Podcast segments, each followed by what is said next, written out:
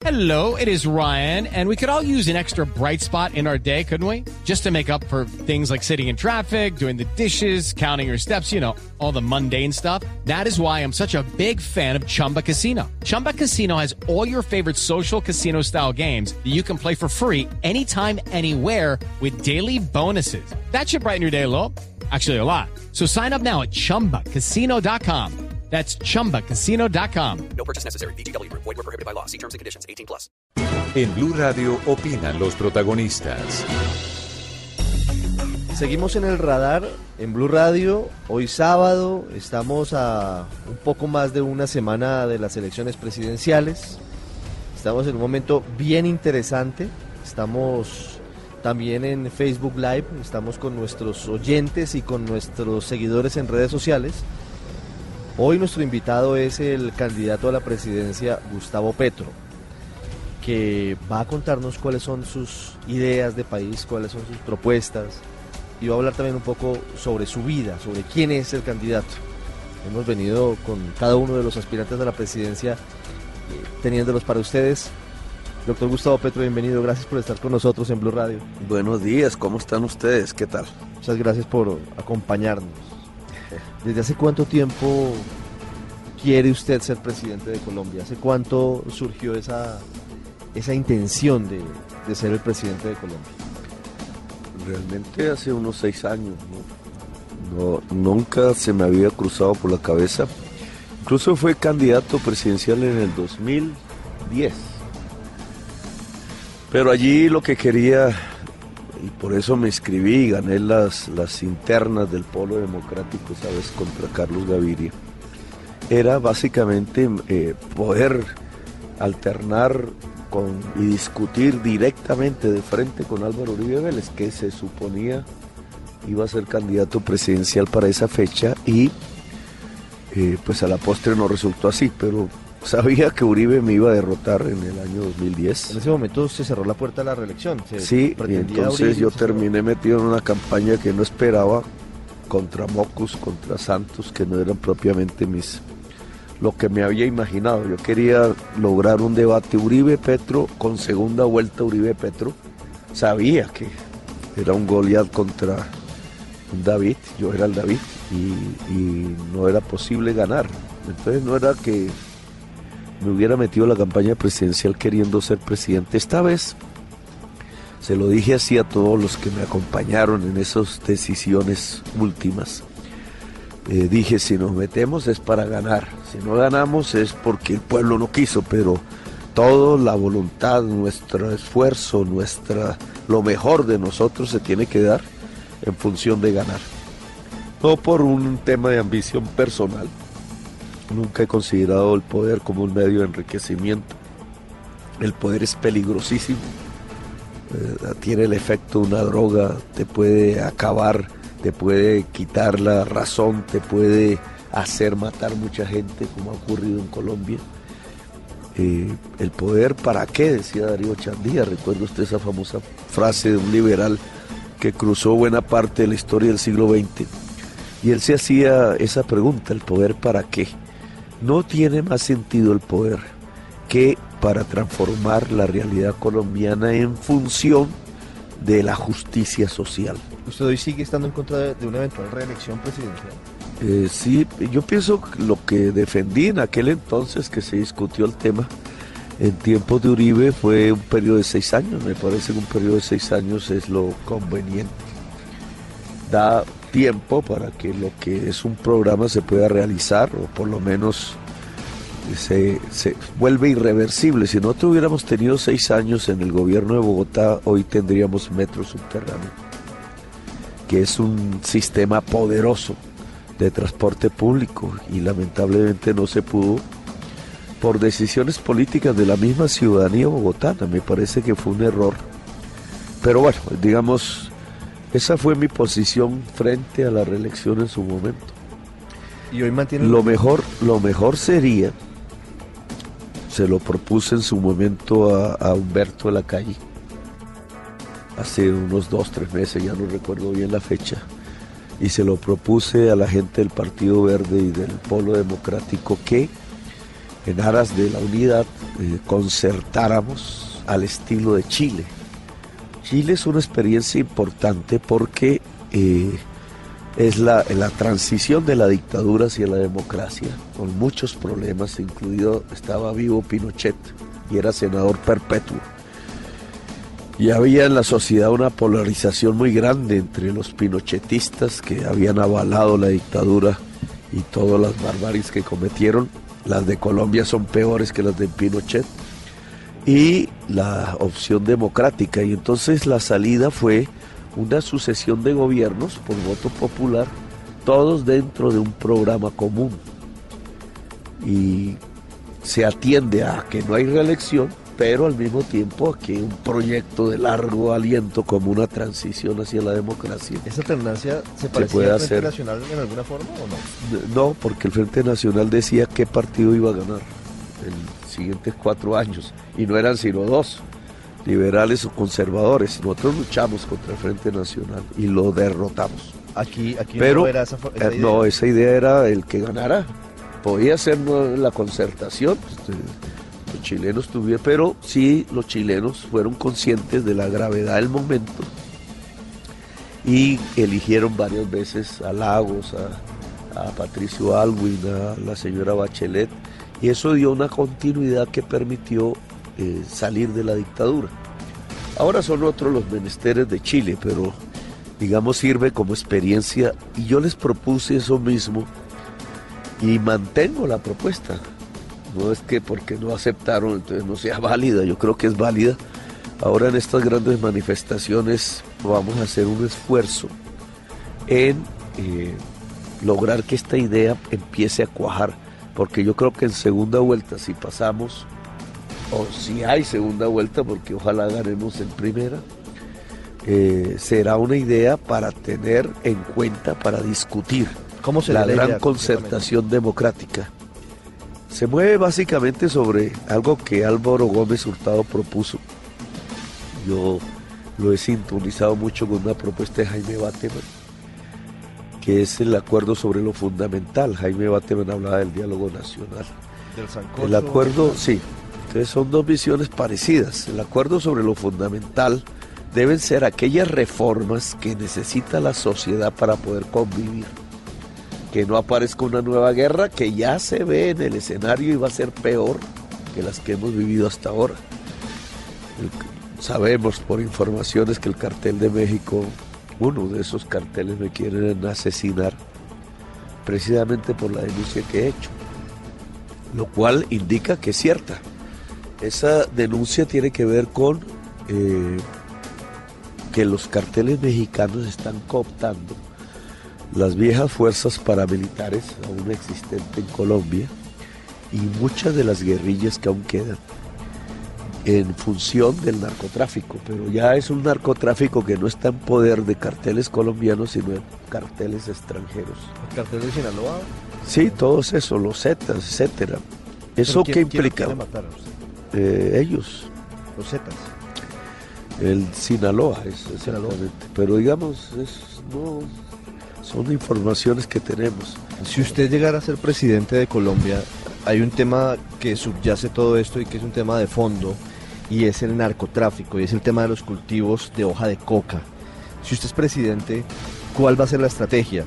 Se habla en algunos sectores de la necesidad de recuperar la aspersión de forma controlada, se habla de continuar con la sustitución voluntaria de cultivos ilícitos que por ahora no ha dado los resultados esperados.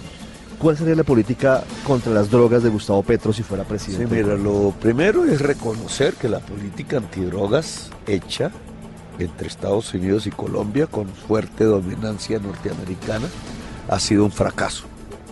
Creo que la sociedad norteamericana lo, lo, lo, intuye, lo discute así, por eso han tenido cambios, pero el efecto es que hoy se pasaron a un consumo de drogas químicas de origen chino.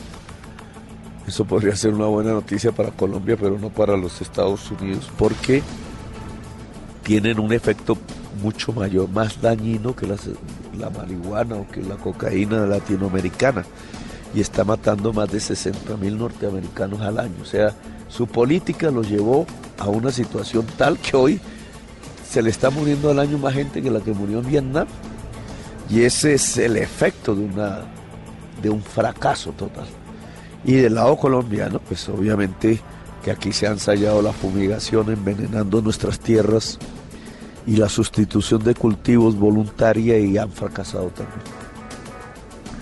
Entonces, seguir pensando en hacer lo mismo, más de lo mismo, es continuar el fracaso, con el peligro que ya anuncia aquí. Es la cartelización mexicana en territorio colombiano y la norteamericanización de la lucha contra los carteles mexicanos. El, el ¿Qué eh, propongo yo? Quitarle el pueblo a la mafia. La mafia tiene tres controles hoy de grandes cantidades de población, en un caso de millones de personas, que le prestan aún sin saber los servicios. La hoja de coca, campesinado, productor de hoja de coca, los consumidores urbanos de barrios populares que están bajo la cartelización de los jíbaros y por ahí plegados a las cadenas del narcotráfico que en muchos casos, en muchos casos eh, los usan ya en forma militar armada. Medellín. Si estos carteles pasan a México, yo creo que ya en Medellín se está presentando el, el proceso. Y por eso se ha elevado el salvajismo y el número de muertos en la ciudad. Es una ciudad bajo extorsión generalizada, pero ya ahí hay un mando que no está en Medellín, que no está en Colombia. Son los Zetas, los mexicanos. Eso puede llevar a una gravedad absoluta porque ¿cuál es el problema con estos carteles mexicanos? Tienen el poder económico, hoy dominan las relaciones con los Estados Unidos, la sociedad consumidora, tienen cualquier capacidad de comprar armas como quieran y introducirlas en Colombia. Armas que la guerrilla nunca usó o que las mafias de Pablo Escobar no usaron, pero que hoy las tecnologías les permitirían usar. Tienen un gran poder destructor.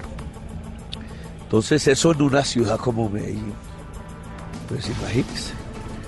El, la tercera núcleo poblacional, el más grande de todos, está siendo dominado por el gota el sistema de crédito usurero es una sujeción económica armada que le pega millones de colombianos. Es un 20% anual, eh, mensual de interés, 10 veces más que un banco comercial. Es el producto de la ineficiencia de nuestra banca privada que no, cubre las necesidades de crédito de la gente. Pero ese vacío lo llenó la mafia. Entonces tienes tres grandes controles poblacionales cuando alguien habla de control poblacional ya está hablando de poder político. La mafia tiene poder político en Colombia. Cuando un asesino tiene poder político puede generar un genocidio. El caso Hitler. Colombia ya ha vivido eso. 200 mil muertos no lo hace cualquier asesino. Para lograr 200 mil muertos en Colombia en las últimas dos décadas, esa mafia que hizo eso tenía poder político. Yo la denuncié. Entonces, ¿qué hay que hacer? Separarles la población, quitarles la población.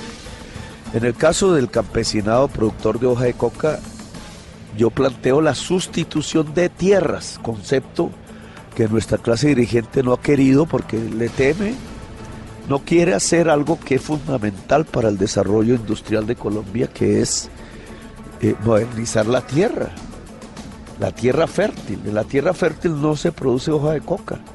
Los campesinos están en tierras infértiles, en las selvas, produciendo hoja de coca. ¿Por qué? Es decir, usted plantearía mover a los campesinos a las tierras productivas. Porque es que ya lo hicieron, pero al revés. Esos campesinos no, nacieron allá.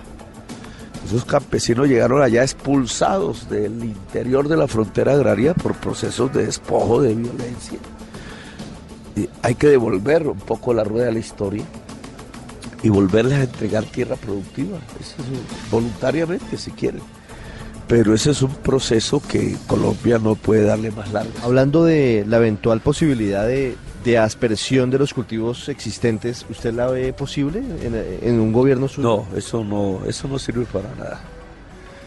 Mira, de algo hay, si los oyentes que me están escuchando, les aconsejaría, miren, desconfíen de todo político que dice groserías, palabras duras contra los jóvenes consumidores de hoja de drogas, contra los campesinos productores. Cada vez que eso pasa, ese mismo político se está abrazando con el gran narcotraficante. Esa es la política de doble moral en Colombia.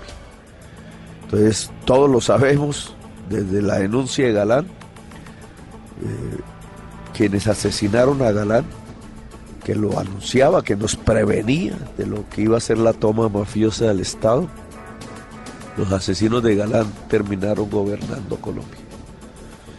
Y, esos son los que más duro le dan, porque entonces tienen que demostrar menti- hipócritamente que están contra el narcotráfico. Y lo que usan, como no se pueden ir contra el gran narcotraficante, que es el que lo financia, que es su amigo, entonces se van contra el joven consumidor, las señoras madres de cada familia, pues ven ahí como una, una realidad y es el peligro que su hijo consuma drogas y le crea ese discurso, pero ese discurso es mentiroso.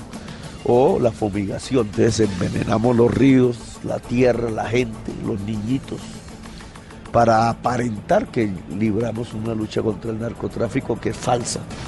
Primero porque la cocaína sigue exportándose y segundo porque esos mismos que lideran ese tipo de programas políticamente están ligados fuertemente al narcotráfico.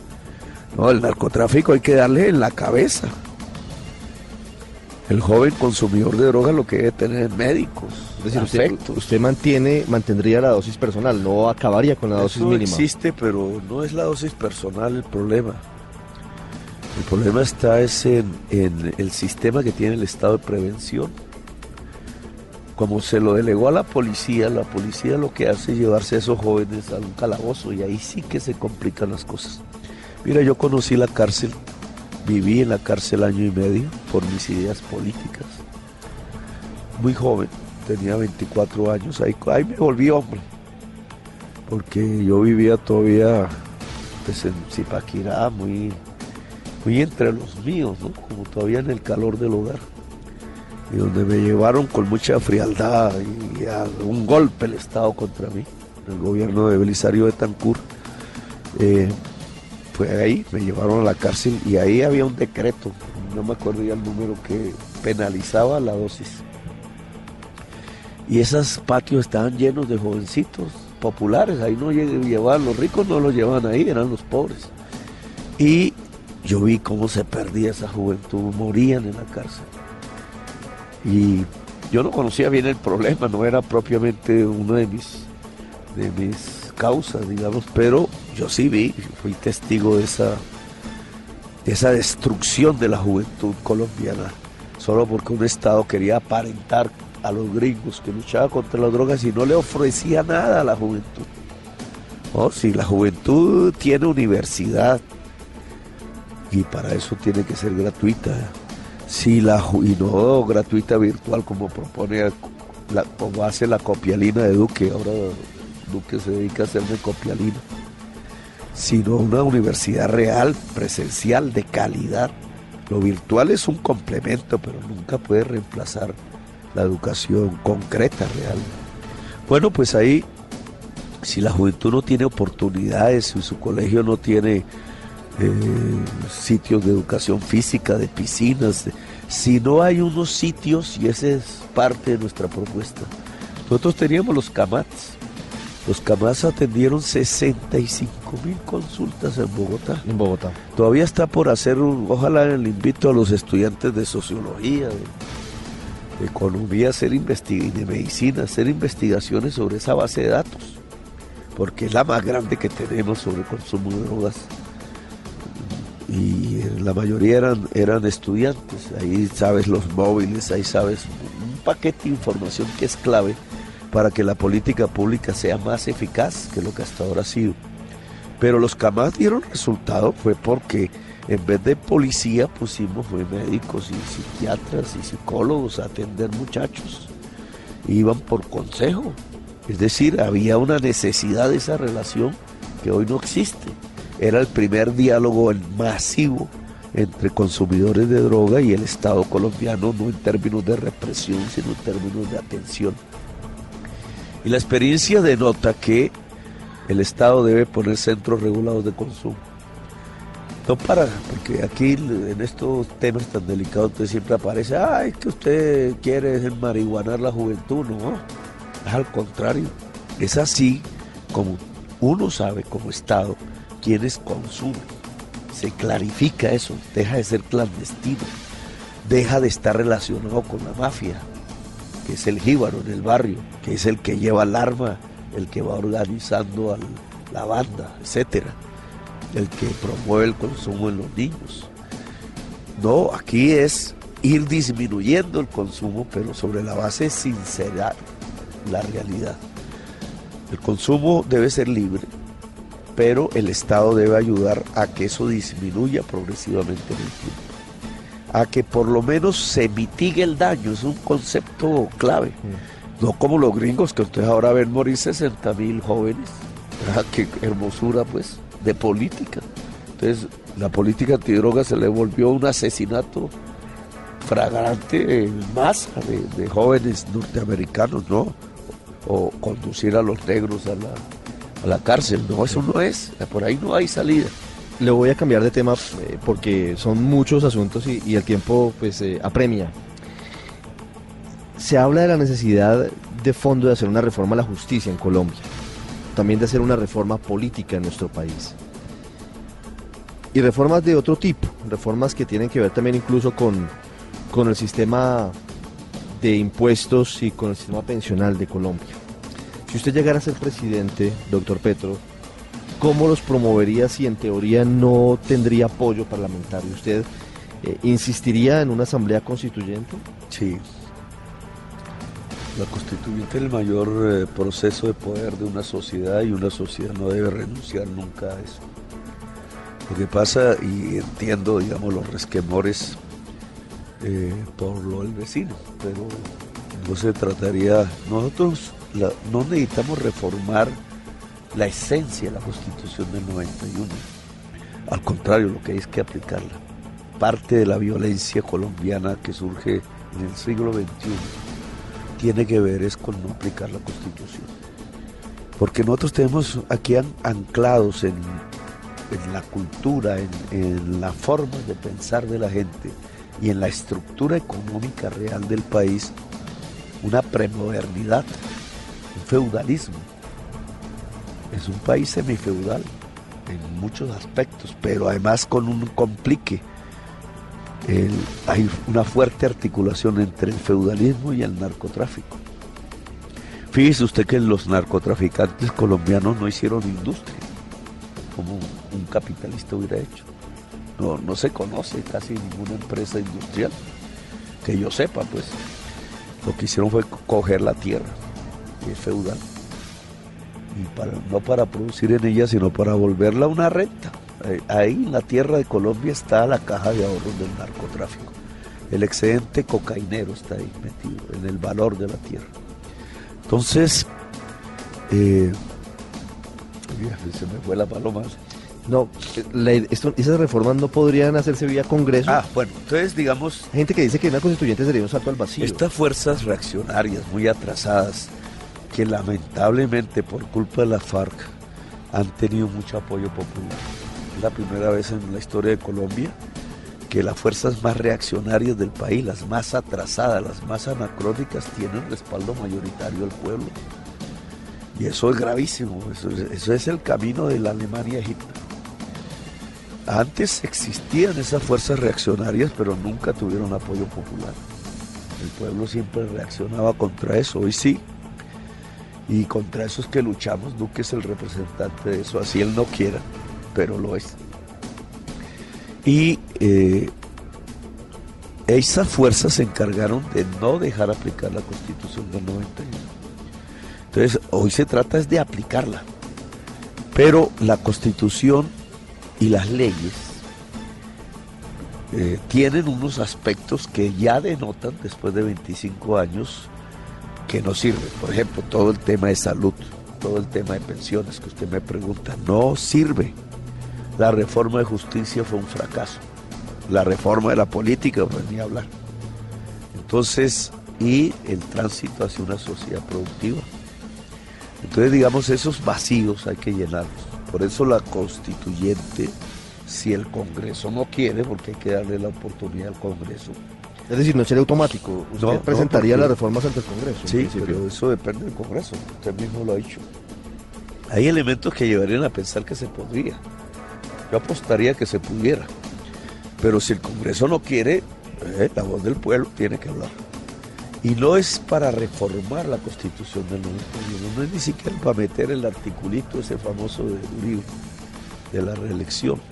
No, es para hacer estas reformas gruesas que ya se nota que la constitución del 91 no les dio respuesta y que hay que hacerla y ponerla a tono del siglo XXI. Podría ser por vía de ley, sí, pero depende del Congreso. Doctor Petro, para concluir, porque se agota el tiempo, la última pregunta, intento unir varias cosas. De críticos, de detractores y de un sector de, de- la gente que señala que usted eh, promueve la lucha de clases, que usted es un populista, que usted es Castro chavista y, recuerdan su cercanía con Hugo Chávez y su cercanía en su momento con el gobierno de Venezuela. ¿Qué les responde usted a ellos? Sobre todo en perspectiva de que usted puede ser presidente de Colombia. La gran discusión de las ideas políticas del mundo, decir lucha de clases y populismo es una contradicción. Porque el populismo precisamente lo que avalaba era que no hubiera lucha de clases, sino alianzas de clases. Ese es Perón, que es el mayor populista latinoamericano. Él avalaba, era un- una alianza entre empresarios y trabajadores, obreros, para derrotar el feudalismo en las tierras. Entonces, digamos, ahí hay un, la lucha de clases es un concepto marxista. No, el marxismo no es populismo, el marxismo atacó el populismo ruso, por ejemplo. Porque el populismo ruso creía que eh, se podía, sin pasar por el capitalismo, hacer una nueva sociedad desde el feudalismo ruso. Ese era su. Y por eso lo, lo atacar. En esto hay que estudiar un poquito. Yo invitaría, porque se usan las palabras demonizadas sin saber qué significan. Entonces, el, populismo es una alianza de clases y tenía como objetivos el fortalecimiento nacional y la modernización en América Latina. Ejemplos de eso, Getulio Vargas es, es eh, pues eh, Perón, y yo hablaría un poco de Gaitán, que se proponía eso mismo. Ahora, el que habla de lucha de clases es un marxista y está proponiendo derrotar una clase social, la burguesía, por poner una clase social en el poder, el proletariado. Esa es la visión. No significa que no existan las clases. Quien niegue la existencia de clases sociales en Colombia significa que está en otro país. Y que no haya conflicto de clases, es que eso ya existe. Cuando te matan un poco de campesinos o de indígenas, por ejemplo la matanza del Nilo, porque ellos querían tierra y los poseedores de esa tierra no, eso se llama lucha de clases. ¿Usted la promueve? No, ese es otro concepto diferente, porque nosotros reconocemos ese conflicto social y tratamos de solucionarlo pacíficamente. Y una solución pacífica, porque si no nos vamos a la guerra de nuevo. Eso es lo que quiere Duque, que volvamos a la guerra. ¿Por qué ellos quieren volver a la guerra? Porque hasta ahora la violencia les ha sido favorable por miedo, por parálisis de la sociedad, producto del miedo, eh, este grupo que ha manejado el poder en Colombia hace y deshace. Nadie los controla, nadie op- se opone. Ellos quieren la guerra por eso. Nosotros no queremos la guerra. Nosotros queremos una era de paz. Una era de paz no significa que no vaya a haber conflictos, incluso inimaginables. Vaya a saber en 20 años qué estará discutiendo la sociedad colombiana. Hablando de las Pero se trata de que esos conflictos se resuelvan pacíficamente. Siempre pacíficamente. Hay una papa caliente para el próximo presidente de Colombia y es la extradición de Jesús Santrich. ¿Usted lo extraditaría? yo voy a mirar bien esos papeles. Quien tiene jurídicamente, las normas colombianas, quien tiene que hacer ese esfuerzo de mirar los papeles, de saber eh, qué es lo que hay ahí, es la JEP, Justicia Especial para la Paz, que ya está nombrada, es independiente de Petro. Yo no la nombré. Nadie podrá decir que es que yo voy a manejar la JEP. Pero si llegara a su despacho, Esa ¿lo JEP, firmaría? no, esa JEP, ojo, esa JEP tiene que dar un informe de acuerdo sí o no. ¿Cierto? A eso, a eso tiene que llegar. Si ellos dicen sí, yo extradito a Santrich. Si ellos dicen no, valorando las pruebas, yo no extradito a Santrich. Aquí van a editar esto porque entonces ese pedacito en donde digo yo no extradito a Santrich lo ponen como si fuera mi frase No, señor. pero no, no, no, por- no por su culpa, es que hay unas cadenas que se dedican a eso. Eh, pagas por las campañas presidenciales de mis contrincantes. Pero quiero que quede claro, quien toma la decisión en realidad es la JEP, que es la justicia especial que sale de los acuerdos de paz. Es independiente a mí, o sea, nada, yo no puse ni un magistrado ahí ni nada, no tengo ni idea ni quiénes son. Entonces, si ellos valorando los elementos que me imagino la DEA debe tener y la defensa deciden que sí cometió el delito después del- de, los acuerdos, Santrich es extraditado. ¿Qué opina de que Iván Márquez diga que si Santrich muere en la huelga de hambre o es extraditado, se acaba el proceso de paz? Si usted fuera presidente, ¿cómo afrontaría eso? Yo pienso que el proceso de paz está herido de muerte básicamente por el apoyo popular que hoy tiene Duque. Espero ganarle. Por la paz de Colombia espero ganarle. Porque, y no quiero asustar, porque nunca he sido amigo de que sea el miedo el motor de la política. Me parece que debe ser la esperanza, la alegría, el futuro, ¿no? el motor de la política, pero yo sí quiero advertir.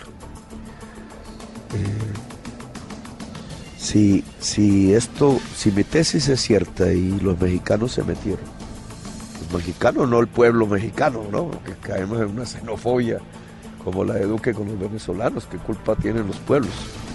No, me refiero a los carteles de, que hay en México.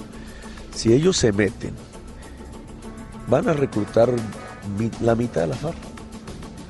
Ya no con las banderas políticas del socialismo, nada de eso. Hacer aprovechar sus conocimientos en el territorio para usarlos en función de su beneficio. Y va a ser dramático, me parece que el país va a vivir horas dramáticas. Yo espero ganarle a Duque. Y lo estoy haciendo a conciencia, no por mí, sino por el país, porque yo sí creo que el país merece la oportunidad de la paz. Duque no tiene ni idea de lo que está pasando en Colombia. Duque no tiene ni idea de qué es este proceso de balcanización real y de su poderío de fuego, de muerte que puede desencadenar en Colombia. No tiene ni idea ni se le pasa por la cabeza cómo solucionarlo. Él le dicen los gringos asesores que tienen su campaña bien pagos.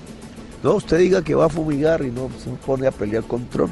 Y lo que está diciendo, discurso de memoria, o la copiadina, que ahí sí yo soy el culpable porque le estoy dando las ideas. Pero el, el- el tema es que así no se afronta un problema como el que se viene sobre Colombia. Para afrontar ese problema hay que estar bien agarrado la silla. Es una frase machista un poco, pero tener el pantalón bien amarrado. Porque eso, eso es, los gringos no han podido con eso. Nosotros tenemos que poder desde una política diferente. Todo ese ataque al proceso de negociaciones que hizo Santos, lo que va es hacer devorar en una hoguera de, violencia Colombia. Y esa violencia no va a ser culpa ni de Santrich ni de Timochenko. Al final son personas de la tercera edad, ellos ya están cansados de lo que hicieron.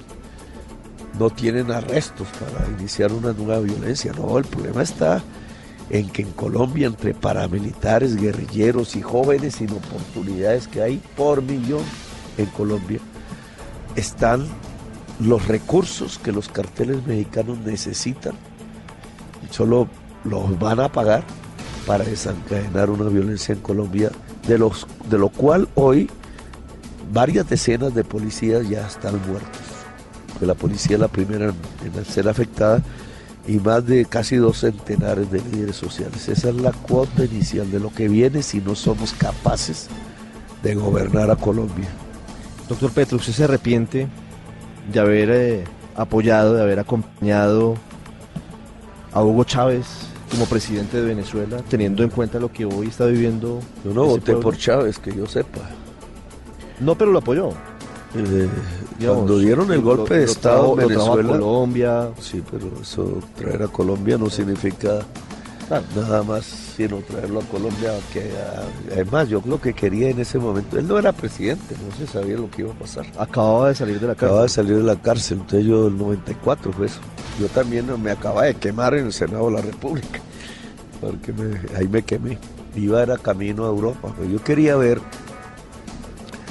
bajo la luz de la constitución del 91 que era lo que él quería conocer por eso lo que hice fue que hablara con Navarro con Serpa y con Álvaro Gómez que fue la última vez que lo vi fue brillante esa reunión con Álvaro Gómez. Pero eh, yo quería, mi interés personal era eh, ver qué pasaba entre los militares, porque este señor era un militar con unas ideas progresistas. Entonces quería que eso se diera, un diálogo entre los militares colombianos y él. ¿Qué se dio? Eh, ¿Qué causó eso? No creo que nada. Bueno, después fue presidente. Después yo, eh, cuando dieron el golpe de Estado, dijeron un golpe de Estado no es democrático en ninguna parte. Me opuse al golpe de Estado. Y si vuelve a haber un golpe de Estado, vuelvo y me opongo, porque usted sabe cuántos muertos habría en Colombia si hay un golpe de Estado en Colombia. Pero eso no significa que no tenga mis distancias con Chávez. Con Maduro no puedo hablar de distancia porque ni lo conozco realmente. Más ha hablado Santos con él que yo no, lo conozco. Cuando vino aquí a Colombia, era canciller. Cuando se posesionó Santos, recuerdo que, que estuvo ahí entre Uribe y Santos. Pero yo la verdad desconfío de Maduro. No me gusta Maduro. Pienso que ahí en Venezuela eh, hay una serie de mafias capturando la renta petrolera que igualitos son en la posición, ¿no? porque ellos ya, ya se habían robado el petróleo venezolano antes de Chávez. Y eso mismo es lo que quieren reproducir en Colombia. Hoy en Colombia hay una piñata de las regalías entre la clase política colombiana. Le si yo pudiera tener algún tipo de influencia sobre el pueblo venezolano, que si soy presidente de Colombia, pues la tendré porque, porque por- ¿Cómo afrontaría esa relación con Maduro si usted está en la casa de Nariño y él está en el Palacio de Miraflores? Y se reelige él. Y se reelige, ¿no? Hay que Sí. ver qué pasa en las elecciones este domingo. Pero supongamos que yo llego a la presidencia y que el señor Maduro llegue a la presidencia. Y eh, empezamos a gobernar. El, el, el primer tema que hay que... Yo, pon- yo voy a luchar en mi frente internacional porque yo creo que hay que desnarcotizar las relaciones internacionales de Colombia. Están muy sometidas a la política antinarcóticos de los Estados Unidos.